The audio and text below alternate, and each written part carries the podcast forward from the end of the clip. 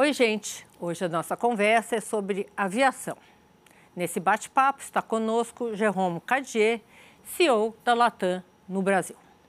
O show business começa agora.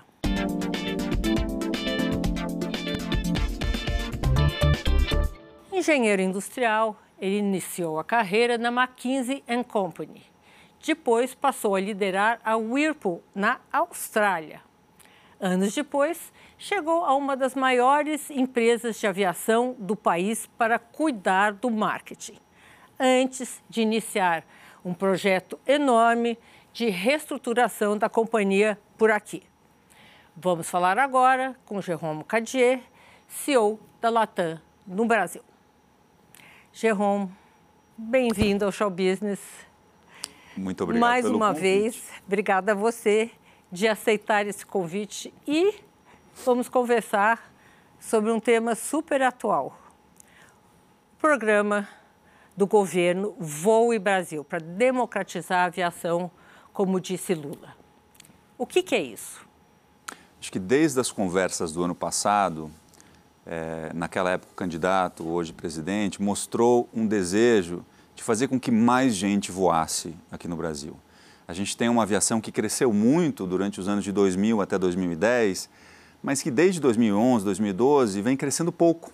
Então a quantidade de pessoas que voam no Brasil é baixa e a quantidade de passageiros durante um ano todo também ficou bastante estável durante esse período. Então eu acho que é, o presidente viu como oportunidade a gente voltar a olhar para a aviação e falar como é que ela cresce, como é que mais gente vai voar.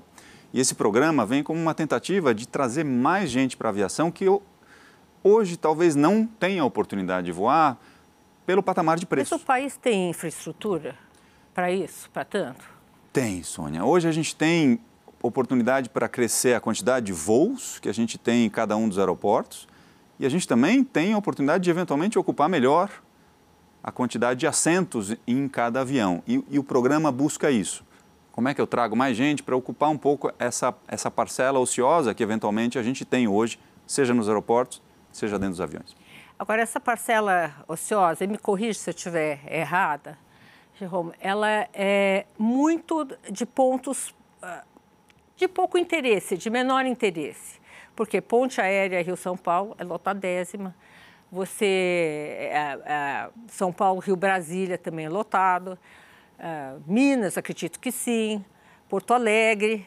E eu sei que na aviação existe essa, essa, essa determinação, quando vocês ah, obtiveram a concessão, de vocês terem voos para outros cantos me, uh, mais vazios, que são menos demandados, e, uh, e ter essas, uh, o que eles chamam de linhas de ouro, né?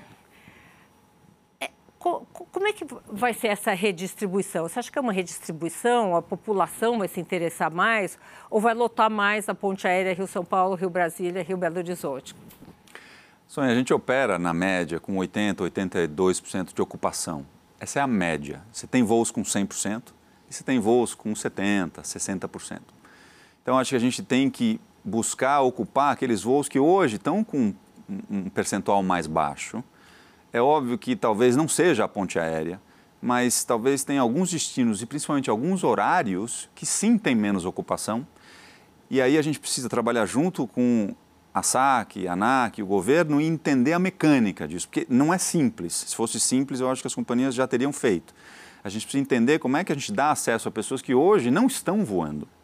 E como é que a gente, eventualmente, dá crédito para essas pessoas. Como é que a gente tem a, a antecipação com a Mas qual eles vão comprar. a, a companhia aérea que daria crédito ou seria algum outro sistema Não, financeiro? Eu acho que todas essas definições ainda vão vir na medida em que a gente conseguir é, é, definir em conjunto essas, essas oportunidades. Não está claro, eu acho que foi um convite, foi um lançamento de uma ideia bastante poderosa, mas que agora precisa ser ajustada para a operação do dia a dia, do processo de compra, do processo ou não de crédito, do controle de quem vai poder utilizar uma tarifa mais baixa ou não. Mas eu, eu vejo com bons olhos, porque eu acho que é uma vontade de materializar aquele, aquela promessa, ou aquela intenção de vamos democratizar a aviação. Eu, eu acho que tem que ter mais gente voando. A gente Você hoje poderia fala. dar uns números É. aqui do Brasil? A gente, a gente comenta que a gente não tem o controle absoluto de quantas pessoas voam, quantas pessoas é, voam repetidamente, mas a gente tem uma estimativa entre 13 e 15 milhões de pessoas que têm acesso à aviação, que voam, na média, quatro, cinco vezes por ano. Ou uma, né? É, ou uma, mas você tem poucas pessoas num, num, país de 200 milhões de habitantes, você falar que só 15 milhões de pessoas voam é muito baixo. A gente precisa é, atacar isso de duas formas. O primeiro é a gente precisa atacar os elementos de custo de operação desse país, ou seja, é um país extremamente caro de se operar. A gente paga o combustível mais caro do mundo aqui. Pois é, Jerome, eu estava conversando com ele aqui no intervalo, que desde que eu comecei na minha profissão, existe essa uh, demanda por flexibilizar ou tirar, ou enfim, mexer no, na cobrança de ICMS sobre gasolina, porque o Brasil é o único país onde se cobra esse imposto. E nunca aconteceu nada. É, o que aconteceu foram iniciativas Estado a Estado, é, com alguma contrapartida em termos de colocação de voos adicionais, para que a alíquota de ICMS seja mais baixa. Tá. Mas, na média, a gente paga 18% a 20% de ICMS no país. E aí... E quanto gente... isso, quanto por cento eh, a gasolina representa do custo da passagem? É, nesse momento, onde a gente tem não só a questão do imposto, mas a questão do petróleo, que de uma forma geral subiu pela guerra, hoje no Brasil, uma empresa operando aqui no Brasil, 40% da sua base de custos é só o combustível, é o maior item de custo, 40%. Nos Estados Unidos, uma companhia que opera lá, 22% dos custos dessa companhia são o combustível. São. Então a gente percebe tanto o imposto quanto a questão também da precificação do combustível. Mas eu acho que é importante entender, a gente precisa trabalhar no custo, e não é só o combustível, são outros também mas a gente precisa também gerar um incentivo para que mais gente tenha acesso à aviação e, eventualmente, esse programa Voa Brasil tenha esse objetivo. É, para ter mais acesso à aviação. Ah, te, nos Estados Unidos, por exemplo, as empresas de aviação são donas de aeroportos. Né? Existe a possibilidade disso acontecer na América Latina? Eu acho que a possibilidade de acontecer aqui no Brasil é baixa. Primeiro porque os aeroportos, na sua grande maioria, já foram concessionados no seu, no seu no, seu grande volume, já, já estão na iniciativa privada, é, em companhias que têm o objetivo de aumentar a capacidade, fazer obras no aeroporto, mas também financiar essas obras através de, um, de uma cobrança de, de mais taxas dos passageiros das companhias aéreas. Ou seja, isso também influenciou no aumento de custo de operação. Guarulhos melhorou muito, Galeão, Confins, todos os aeroportos que Brasília estão muito melhores hoje do que estavam há 10 anos atrás. Exatamente, por concessão. Por outro lado, também subiu o custo de operação lá. O aluguel da nossa sala em Guarulhos, da nossa sala VIP, é um dos mais altos que a gente tem, é o mais alto da rede. E comparando com outros, outras companhias aéreas, é um dos mais altos do mundo. Então, a gente também paga caro pela ocupação do espaço. Isso gera um custo mais alto de operação no Brasil. Então, a gente tem que entender, as companhias aéreas não são contra o, o, a redução do preço. As companhias aéreas querem reduzir o preço, claro, porque quem está aqui quer voar mais. A gente veio para o Brasil e opera no Brasil com a intenção de que o Brasil seja cada vez maior em quantidade de passageiros. Tem um indicador que eu sempre menciono. A gente tem, antes da pandemia, a gente tinha meia viagem por habitante por ano no Brasil. 200 milhões de habitantes, 100 milhões de viagens, 100 milhões de voos ou assentos que a gente vende todos, não só a Latam. É, nos Estados Unidos, esse 0,5 é 2,5, é cinco vezes mais. Na Europa, alguns países são sete vezes maior. Aí a gente vai falar, tá bom, Jerome, você está me comparando com a Europa e os Estados Unidos. E com a América do Sul? No Chile é um, é, é duas vezes maior. Na Colômbia é 0,8, também é maior que o Brasil. Então você fala assim, por que, que voa tão pouco aqui no Brasil, um país que depende tanto da aviação? Temos que reduzir o custo e temos que trazer mais gente para voar. Talvez essa seja uma oportunidade, né? Sem dúvida. De você fazer isso. Agora, a Latam, como estratégia na América Latina, o que, que você vê nesses próximos anos?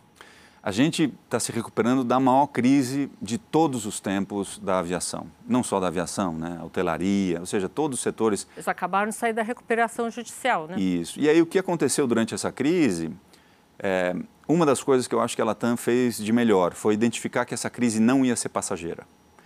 Já no começo de 2020, a gente falou essa é uma crise que vai ser longa e vai custar muito para as companhias aéreas. Então, a gente, no início de 2020, a gente já entrou no processo de recuperação, de, recuperação de gestão ou Por que, que Chapter vocês entraram 11? Chapter 11 nos Estados Unidos e não no Brasil ou Chile? É. Fizeram é. coisas separadas? Por, dois motivos. O primeiro é que, por ser uma companhia internacional e não só baseada no, aqui no Brasil, é, a gente consegue ter acesso a esse elemento do Chapter 11 nos Estados Unidos, que faz com que o processo de recuperação judicial, embora parecido, no fundo seja diferente. Olha, só para explicar para o nosso telespectador o que é o Chapter 11 né? o que é uma recuperação judicial somente para companhias de aviação. Não, né? na verdade o Chapter 11 pode ser utilizado por muitas companhias de qualquer setor. Elas são mais frequentemente utilizadas por companhias de aviação. A gente sabe que é mais famoso porque muitas companhias de é, aviação entraram e saíram. Só para companhia de aviação. Não, entraram e saíram do Chapter 11 porque é um instrumento que se adequa muito à necessidade de uma companhia aérea, dado o tipo de contrato, a quantidade de capital investido, a estrutura acionária. Então, Chapter 11 é muito utilizado. A gente pôde utilizar isso por ser uma companhia multinacional e também optou pelo fato de não entrar aqui no Brasil, em recuperação judicial aqui, porque o Chapter 11 já cuidava do que a gente chama da reestruturação. O que, que a gente fez? Reestruturou as dívidas. A gente entrou com é, uma O governo americano de... deu 50 bilhões de dólares, você me corrija se eu estiver errada, para a área de aviação. Né? E isso aconteceu nos Estados Unidos, e na Europa. Não aconteceu na América do Sul. E não é só no Brasil, mas nenhum país da América do Sul, nenhum governo ajudou as companhias aéreas. E isso é um ponto que a gente pode até falar depois, porque tem muito a ver com um choque de realidade que as companhias aéreas tomaram aqui, de como elas eram vistas em cada um dos países em que elas operavam. Nos Estados Unidos, se quis preservar essas companhias. Aqui, se abandonou, cada um se vira durante a crise. Então, a gente, a gente teve um choque de realidade naquele momento mas ela está entrando em recuperação judicial durante esse processo de praticamente dois anos, reestruturou sua dívida, reestruturou seu custo operacional, adequou seu tamanho e sua estrutura ao novo mercado pós-pandemia e conseguiu, em novembro do ano passado, sair do Chapter 11, ou seja, viramos a página, encerramos esse capítulo e voltamos com 35% a menos de dívida, com um custo operacional que baixou de 30% a 40% e um caixa de mais de 2 bilhões de dólares. Então, a gente está numa situação de saúde de quem fez o dever de casa bastante cedo no processo, muito cedo. As outras companhias que não tomaram esse, essa decisão, esse caminho naquele momento, agora estão tentando buscar uma alternativa de reestruturação, mas já num mercado bastante diferente. E com toda a crise de crédito, o mercado um pouco mais difícil nesse momento. Então, eu estou feliz da gente ter feito o dever de casa cedo. Jerome, vou te pedir, te interromper um minutinho só e a gente já volta, tá? No próximo bloco, continuamos a nossa conversa com Jerome Cadier, CEO da Latam no Brasil.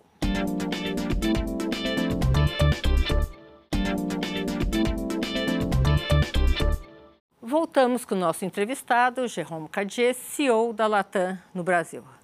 Jerome, vamos falar um pouquinho sobre ISG, que é o tema do nosso programa. O que, que a Latam, em particular, está fazendo sobre esse assunto? Eu acho esse tema tão interessante, mas eu preciso fazer um, um parêntese, te contar por que, que ele ganhou relevância nos últimos dois anos para a gente. Quando a gente viu, no começo da crise, que os países da América do Sul não ajudaram as companhias aéreas, eu não estou falando da Latam, estou falando de todas. Falando de todas, eu sei. A gente teve um choque de realidade. E a gente se perguntou por que, que a gente não é visto, nos países onde a gente opera, como um ativo. Por que a gente não é tão valorizado quanto é nos Estados Unidos e na Europa, que esses países, independente de serem mais ricos, se desdobraram para tentar preservar as companhias aéreas, porque viam essas companhias aéreas como fundamentais para o desenvolvimento e a saúde do país. É, isso fez a gente fazer um repensar profundo internamente de por que, que a gente não é visto nos países onde a gente opera como um ativo. E uma das dimensões que a gente falou, a gente não fala o suficiente e não faz o suficiente na dimensão de ESG. Então, no ano de 2020, nasceu todo o nosso programa, que foi lançado no começo do ano passado, retrasado, perdão, onde a gente fala de uma nova agenda de sustentabilidade que trata não só da pegada de carbono, mas também do tratamento do, dos plásticos, da preservação das áreas que a gente opera, é, do lixo que é gerado na nossa operação e nas dimensões de inclusão e diversidade inclusão de, de, dentro das companhias aéreas que nunca foram muito diversas nem inclusivas. Então, a gente está repensando de dentro para fora para que a gente claramente seja é, visto nos países onde a gente opera, aqui no Brasil, como um ativo para a sociedade brasileira. Isso é como nasceu uma agenda bastante grande de sustentabilidade que hoje a, a Latam tem. O que, que vocês têm já de programas implantados? Então, a primeira coisa é uma agenda muito grande com um objetivo de curto, médio e longo prazo para reduzir a quantidade de gases de efeito estufa que são produzidos na nossa operação. A gente depende muito. Como é que reduz isso? Então, a primeira é um investimento bastante grande numa frota mais moderna, com motores mais modernos que, que façam o mesmo voo consumindo 20, 30, 40% a menos de combustível ou gerando menos efeitos, menos gases de efeito estufa e também menos ruído do que os motores antigos. Então a gente investe numa frota nova, muito mais moderna, aumentou o pedido desses aviões de motores mais modernos. Esse a é um aeronave exemplo. movida a energia elétrica, isso é um dia vai, vai existir? Eu acho que no curto prazo é difícil ver isso relevante para um volume grande de passageiros. Ou seja, quando a gente opera hoje aviões de 180, 200 passageiros, é difícil imaginar uma solução com energia elétrica no curto prazo viável para isso. Eu acho que acho que eu não subiria num avião de energia elétrica não.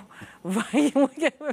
não, eu acho que eu até subiria, mas o problema é que o peso das baterias é tão grande para fazer um energia... voo tão longo que você não consegue equilibrar. Para os voos curtos isso já está sendo possível? Para uma quantidade menor de passageiros. Então você tem protótipos de alguns aviões para voos mais curtos, para quatro, cinco passageiros mas que não vai ser relevante não. por uma companhia aérea do tamanho da Latam. No futuro, talvez. Então, não dá para saber o que a gente vai conseguir desenvolver. Como é que vocês estão lidando com créditos de carbono? Então, estão negociando já? Como é que está esse processo? É, hoje a gente já estabeleceu metas de compensação de carbono é, para os próximos anos, já com uma meta para 2030 e para 2050. A gente quer ser carbono neutro até 2050, a gente vai compensar ou eliminar metade das nossas emissões em 2030. E a gente já hoje trabalha com projetos, daqui a pouco a gente vai anunciar aqui no Brasil, mas na Colômbia, um projeto bastante avançado onde a gente já faz a compensação do carbono. A Colômbia tem uma legislação um pouco mais avançada sobre sentido. o carbono. Então a gente avançou mais lá, mas espera poder avançar aqui, que a gente ah, claramente acredita que o Brasil tem um espaço enorme para projetos de grande relevância para a compensação de carbono. Em termos de uh, igualdade, de, de, de sei lá, racial, enfim, de gênero, como vocês estão tratando? Você sabe que o setor aéreo ele é um setor que tem muito é, tem muita rigidez na definição histórica de quem pode ou não pode trabalhar. Então quando a gente pensa na, na companhia aérea de 20 anos atrás, é, o tripulante cabine, ou o comissário, como a gente chama, era uma mulher. O piloto era um homem. Né? Você, é, tá. A gente vai quebrando isso paulatinamente. Então, tanto tendo mais comissários homem, quanto tendo mais pilotos mulher. É, a gente também olha as outras funções mecânico. A gente precisa ter mais mulheres mecânico, que é uma, é uma função tipicamente masculina. A gente, a gente olha também além tem, do sexo. Tem, tem é, demanda para isso? Tem, tem, tem, sei lá, uma fila de mulheres querendo ser piloto, outra fila querendo ser mecânicas? Então, a gente, a gente, a gente acha que precisa mostrar que essa carreira é uma carreira é uma acessível. carreira possível, né? É, eu acho que tem um preconceito na cabeça de muita gente baseado nesse critério histórico de seleção das companhias aéreas do passado. Hoje, a gente já tem turmas, a gente agora está com uma turma de contratação de pilotas só mulher. É, a gente tem feito um incentivo à formação de mecânicos do sexo feminino. Mas vai além disso. É, a gente também tem uma preocupação muito grande com PCD né? e com uma inclusão maior é, de, de populações que hoje são minorias e não conseguem ter acesso à aviação. Então a gente tem feito turmas grandes de formação, por exemplo, de PCD mecânico ou agente de aeroporto. A Latam está se transformando, mas é uma jornada muito longa. É uma jornada longa, vou dar um Muito número. Muito especializado, né? Hoje, em torno de 3% dos nossos pilotos são mulheres. Nosso objetivo é chegar a 40. E, Não e sei como é que a gente vai chegar a 40. E tripulantes? Você tem, você Mais de 70% hoje é mulher. É mulher, né? Então, a gente precisa mudar isso e, e, vem quebrando esse, esse preconceito. E o que a gente tem feito é tornar, por exemplo, a entrada mais acessível. O que, que a gente fez agora há pouco? A gente eliminou o inglês como curso é, necessário para comissário porque você pode entrar e depois Aprender. aprender inglês e você vai voar no começo em voos domésticos que não necessariamente requerem inglês. É, e a gente fez um curso 100% online, porque a gente não imagina, mas muito do, do custo de entrada era locomoção, para você vir até a Latam, para você passar pelo processo seletivo. Então, o nosso processo foi 100% online, não exigindo inglês, e isso abriu muito mais o É, tipo de na- público que pode se formar como comissário na Latam. Então, a gente está muito animado com essa jornada, mas só é uma jornada muito longa. Eu vejo as pessoas muito apaixonadas pelo tema aviação. Né? Quem conhece um pouquinho, já teve contato, tem fascínio pela, pela aviação. E a aviação, na minha opinião, é um dos piores negócios do mundo. Você é capital intensivo, mão de obra especializada. Se você voa sem a- a- a- o break-even da ocupação, você perde dinheiro, não é que você pode repor, é tipo hotel, né? Tem, é um problema de concessão, né? Você tem que ter concessão. Que mais tem de ruim? Depende de tudo. Se tem um vulcão na Islândia, você, você é afetado no Brasil porque você vai voar perto da rota do vulcão. Se tem a pandemia, a gripe aviária, ou seja, tudo. Não, e outra coisa, vocês têm que sempre combinar com São Pedro quando é que as operações param ou não. Você que está já há alguns anos nesse setor, como se explica essa paixão? É difícil explicar, é, mas eu sei que a gente até vontade brinca do tem, homem de que tem um voar. mosquito que, que pica a gente, mas e a gente fica viciado nisso. Mas o fato é, é que tem algumas coisas que são muito interessantes. A primeira delas é que nenhum dia é igual ao outro. Eu acordei hoje com um tipo de problema diferente do que foi o de ontem de manhã para resolver e, E nenhum sempre dia urgente. se repete, e sempre urgente.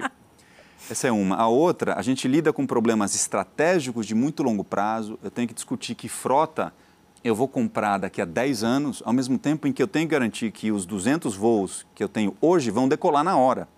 E se eu tenho um avião com problema mecânico, se eu consigo realocar os passageiros. Ou seja, você lida com esses dois extremos, do dia a dia e da operação muito forte e de discussões estratégicas muito interessantes. Alimentação nos voos. É, é- é uma, E, e- e eu, eu trabalhava antes na Whirlpool, e eu, eu, nos finais de semana, eu percebi que todo mundo que conversava comigo falava sobre a geladeira, sobre o fogão, sobre a lava-louça. Eu não sabia quão pior isso ia ser com a aviação, porque eu vou para qualquer jantar, restaurante, churrasco, todo mundo... Mas, Jerome, você sabe que eu comprei uma passagem, por que, que aconteceu isso? Meu voo, a mala... Jesus. Sempre. Agora, Sonha, tem que ter uma pele grossa. Por quê? A aviação é difícil, a gente gera problemas. Ao mesmo tempo em que a gente, a gente permite que sonhos sejam realizados, que é um pouco a aspiração da Latam, mas a gente gera problemas. Por quê? Atrasa o voo, porque chove, o Fe- aeroporto fechou. pessoas. Eu perco, ou, ou pelo menos temporariamente, porque a perda definitiva é muito pequenininha, mas às vezes uma mala não conecta e ela não chega na hora do, do, do voo que o passageiro... Isso acontece e vai acontecer sempre. Então, tem que ter uma pele grossa, Fora a segurança, né? que é sempre a exceção e a da todo segurança. momento. E, e você, ontem a gente fez um exercício muito grande de emergência, ou seja, você treina como reagir em situações de a segurança emergência. das aeronaves, a manutenção das aeronaves é, é uma loucura. Mas por isso que é interessante, porque nenhum dia é igual ao outro. Jerome, voltando um pouquinho para ESG, né? O que, que vocês estão fazendo em relação ao lixo, né? Que também poucas pessoas sabem que o lixo é um dos maiores problemas que o Brasil tem. Os lixões são absurdos no Brasil. Deveriam ter acabado com os lixões há muito tempo, mas, enfim, estamos no caminho. O que, você tem a dizer sobre isso? A gente, naquele repensar da nossa política de ESG, a gente definiu para o carbono, para a diversidade e inclusão e para a geração de lixo sólido. Metas muito agressivas. Uma delas que a gente definiu, eu achei que a gente não fosse capaz de atingir. A gente se comprometeu a eliminar todo o plástico de uso único até o final deste ano aqui. Todo. Então, se vocês pararem para pensar, entrando no avião, quanto plástico você vê? Vamos ter aquela aguinha? tudo é plástico. A capa do, do cobertor, o, do, do fone de ouvido, é, é, o plástico é muito frequente. A gente falou, vamos eliminar plásticos de uso único. E eu falei, será que a gente vai conseguir? E aí as equipes começaram a trabalhar, vou te dar um exemplo do que a gente já conseguiu. No ano passado, a gente foi item a item, identificando por que, que a gente podia substituir por tecido, por plástico que é reutilizável. é, reaproveitável, eliminar aquela peça e a gente conseguiu eliminar 77% de todo o plástico de uso único que a gente tem nos aviões. Você fala assim, ah, mas é muita coisa. Ano passado, mil toneladas que a gente conseguiu eliminar, substituir por outro Só produto. Só a Latam, não foi o setor? Só a Latam. Mil toneladas que a gente eliminou. Agora tem que fazer os outros 23%, porque até o final desse ano eu vou eliminar todo o plástico de uso único. E além disso, a gente também tem uma preocupação com lixo que é direcionado a vertedouros, que a gente precisa eliminar 100% até 2027. Então, a gente colocou uma série de metas e está trabalhando loucamente. O que é o lixo direcionado a vertedouros? Então, todo e qualquer elemento que é utilizado, seja no avião, seja na manutenção, seja na nossa operação em aeroportos, que é descartado. Então, ah. eu preciso eliminar qualquer descarte definitivo, eu preciso reaproveitar absolutamente tudo. É pensar na economia circular, como que eu reaproveito tudo dentro da operação da companhia aérea. Uma das coisas que a gente fez, por exemplo, os talheres e os pratos eram de ou alumínio ou plástico.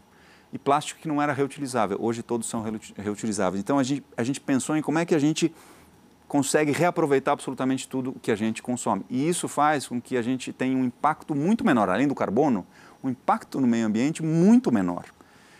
E isso faz com que essa companhia seja vista de outra forma pelo governo. Além de tudo isso, posso citar mais uma coisa? Sim. O avião solidário. A gente, durante os últimos anos, trabalhou muito fortemente para ajudar o país em situações. Durante a pandemia, eu acompanhei. 70% das vacinas que foram transportadas no Brasil foram transportadas pela Latam, gratuitamente. As outras duas companhias transportaram 30%. A Latam transportou 70% das vacinas gratuitamente. A gente ajudou no, na questão dos Yanomamis na questão do que aconteceu agora no litoral de São Paulo, trazendo alimentação, levando gente, trazendo gente. A gente ajudou até no terremoto na Síria. Ou seja, a Latam tem uma função social de forma gratuita. Isso, isso, isso, isso é uma prática no mundo inteiro? Está sendo uma prática no Brasil? Isso é uma prática de todas as operações da Latam, mas que nos últimos tempos eu tomei muito para mim aqui no Brasil, para que a gente entenda que a companhia aérea ela tem um papel social brutal e que ela desempenha esse papel social. Então não é só fazer, também é falar que a gente está fazendo, mas que se eventualmente algum dia tiver outra crise, que a gente olhe para as companhias aéreas com outro olhar. É, o programa Voa Brasil está incluído nisso, né? Inclusão. Tá? Absolutamente. Vou te interromper um minutinho só, tá? No próximo bloco tem mais Jérôme Caudier, CEO da Latam no Brasil. Não saia daí.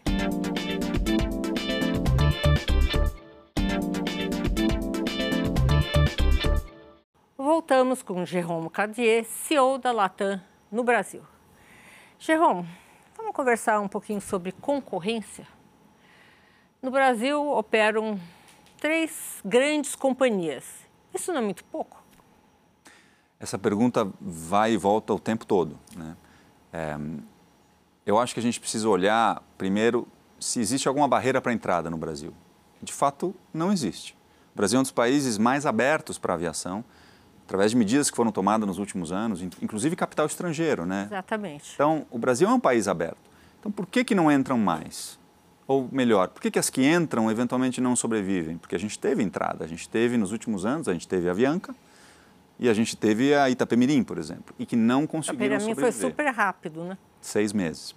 Mas o fato é que o ambiente competitivo é muito agressivo. As empresas se, se batem muito fortemente aqui no Brasil porque esperam que o país cresça e estão aqui porque querem que o país cresça. Então, se me perguntar, três é um número bom, pequeno ou grande? Eu te digo, já foi maior e já foi menor.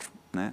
na época de 2010, eram duas companhias principais. Então, a gente já tem hoje um mercado bastante competitivo e que é aberto. Então, o que eu acho que é a tendência mundial é de consolidação. As regras é consolidação, você acha? Eu acho que globalmente a tendência é consolidação, seja através de fusões e aquisições, seja através de parcerias muito muito importantes, que não são só um share. A Gol fez é agora com a Avianca. Não, a Gol com a Avianca, é, você, vê, você vê a American tem participação acionária na Gol, a Delta tem participação acionária na Latam, a Latam tem uma joint venture com a Delta, ou seja, já são maneiras de, de alguma forma, trabalhar nos países além da América do Sul, mas também nos Estados Unidos. Então, você tem umas companhias aéreas grandes que se conformam. Você acha que a exigência de capital intensiva é, é uma barreira de entrada? Eu acho que uma das barreiras é a falta de estabilidade regulatória. No Brasil ou no mundo inteiro? No Brasil. Então, eu dou um exemplo. Está se discutindo agora, e foi discutido no último ano, a questão de se é possível ou não cobrar separadamente pela bagagem despachada. Esse é, um, esse é um ponto pacífico no mundo inteiro, mas no Brasil continua sendo um tema a discutir. E muitas empresas que olham para o Brasil, elas têm dúvida se o modelo de negócios dela vai ser é, perene ao longo do tempo, porque as regras podem mudar a qualquer momento. Então, isso sim, eu acho que é alguma coisa que deixa as companhias ressabiadas no momento e às vezes preferem entrar na Colômbia, entrar no Chile, entrar na Argentina, inclusive, e não necessariamente entrar no Brasil. Então, uma das coisas que a gente As regras no, no, na América Latina são mais estáveis, são. em geral, do que... São mais estáveis e mais alinhadas com os padrões internacionais. Cobrar, não permitir a cobrança da bagagem seria alinhar-nos à Coreia do Norte ou a Cuba, que são mercados, é, em algum momento a Rússia, que são mercados que, que não são mercados competitivos para a aviação. Então, a gente tem que olhar o que, que funciona lá fora e Mas, a, gente, a gente faz igual. Não, só cá entre nós esse custo não é finalmente embutido de alguma maneira na passagem geral, em quem tem bagagem, quem não tem, em tudo? Você sabe que eu falei tanto sobre esse assunto que eu, eu tento resumir da forma muito simples. A, a, definição não é cobrar ou não cobrar pela bagagem, porque sempre vai cobrar. A, é, a cobrança é, é, justa ou a cobrança não é justa? E o que eu quero dizer com isso? Você vai cobrar de quem leva a bagagem? É exatamente isso. Ou e não cobrar de quem não leva? Ou você vai cobrar de todo mundo igual, independente dele levar ou não levar bagagem. Eu acho mais justo o primeiro modelo, eu defendo isso. Mas eu acho que a gente sempre volta a esses temas e isso faz com que o ambiente regulatório no Brasil seja incerto. que mais é incerto? Eu acho que esse é o principal deles, a capacidade de cobrança ou não do que a gente chama de receitas auxiliares, como é reserva de assento, como é bagagem. Outros temas, eu acho que estão um pouco mais estáveis. A questão do capital estrangeiro não se discutiu mais, eu acho que é uma é, garantia. Foi uma batalha de longos anos. E, né? que, e que nos últimos cinco anos se estabilizou. Eu acho que é positivo, porque vai fazer com que mais, mais empresas considerem o Brasil. Mas eu acho que a gente tem que olhar as regras é, de compensação de passageiros em caso de atraso, cancelamento de voo, que isso o Brasil também é muito particular. Né? É particular? é bastante particular. Eu, o número que eu cito, 55% da operação da Latam é no Brasil, 99% das ações na justiça são no Brasil. Porque aqui virou um, um, um, um recurso é, muito fácil para o passageiro. O voo dele saiu atrasado porque o aeroporto de Congonhas fechou por causa Isso da chuva. Não é culpa das companhias aéreas. E ele entra na justiça contra a companhia aérea e, em muitos casos, infelizmente, ele ganha uma ação dessa. Então, no fundo, você gera um custo, a gente falou de custo mais cedo, você gera um custo que só existe aqui no Brasil, não existe nos outros países.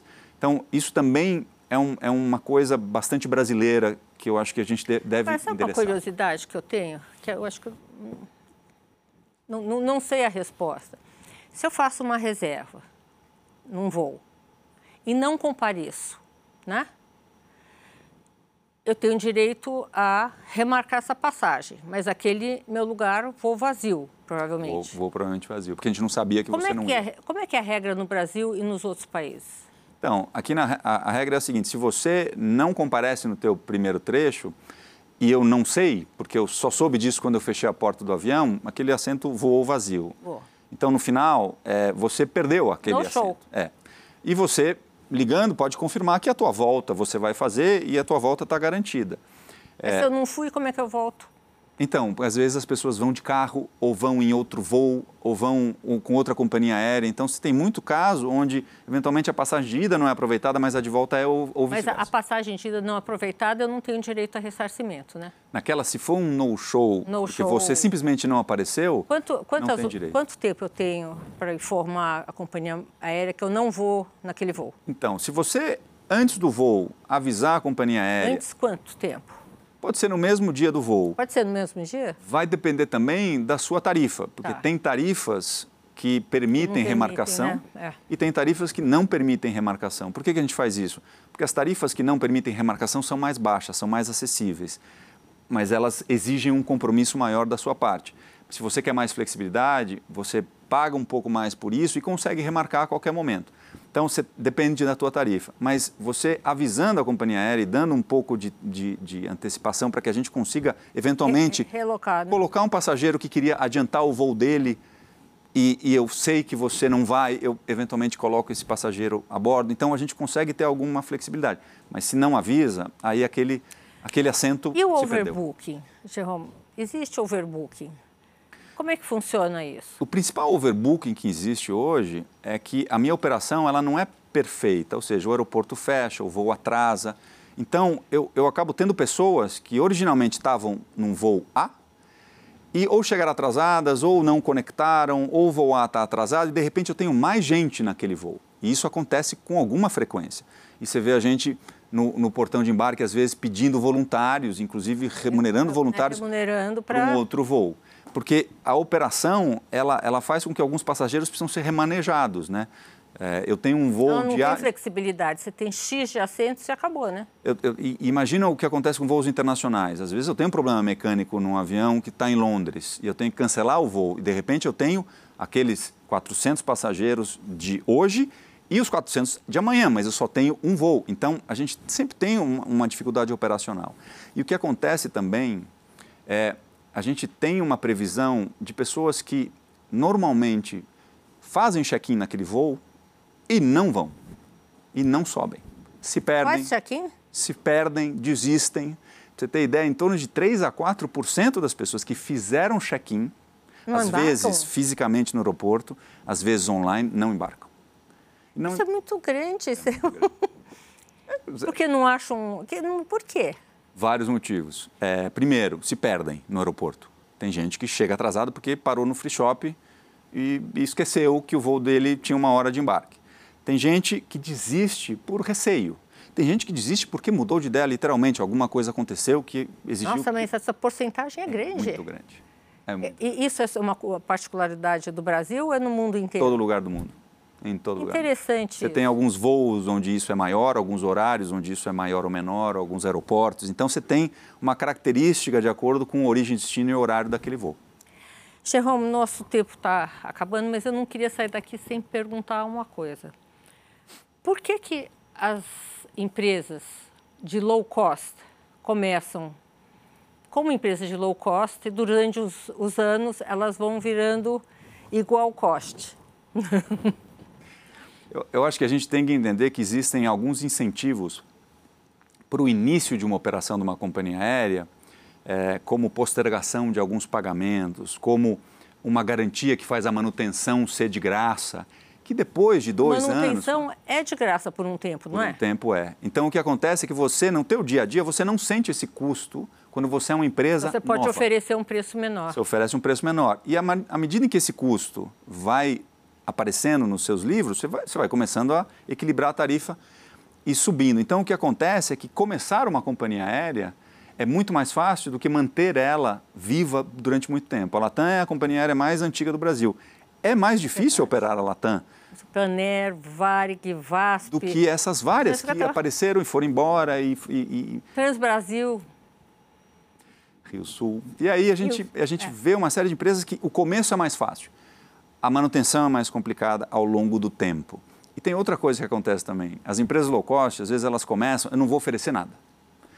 E aí ela consegue atrair uma série de passageiros. Nem água de Nada. Nem programa de fidelidade, por exemplo. Tá. E aí vai passando o tempo e ela quer crescer, e ela vê que para crescer ela precisa começar a oferecer água. Ela precisa começar a oferecer um programa de fidelidade. Ela precisa começar a oferecer um check-in expresso. Então ela começa a aumentar o custo operacional dela. Então ela fica parecida com uma companhia outras? mais antiga. É uma coisa parecida com o que acontece com o banco aqui no Brasil. Eles entram, a tarifa vai ser baixa, isso aqui de repente igualou. Uma hora precisa dar dinheiro. Olha, muito obrigada pelo seu tempo. Eu espero vê-lo outras vezes com a gente. Obrigado, Sônia. Namastê. Namastê. O programa de hoje está terminando. Semana que vem, eu, Sônia Raci, tenho um encontro marcado com você, direto dos estúdios da Band, aqui em São Paulo. Até lá!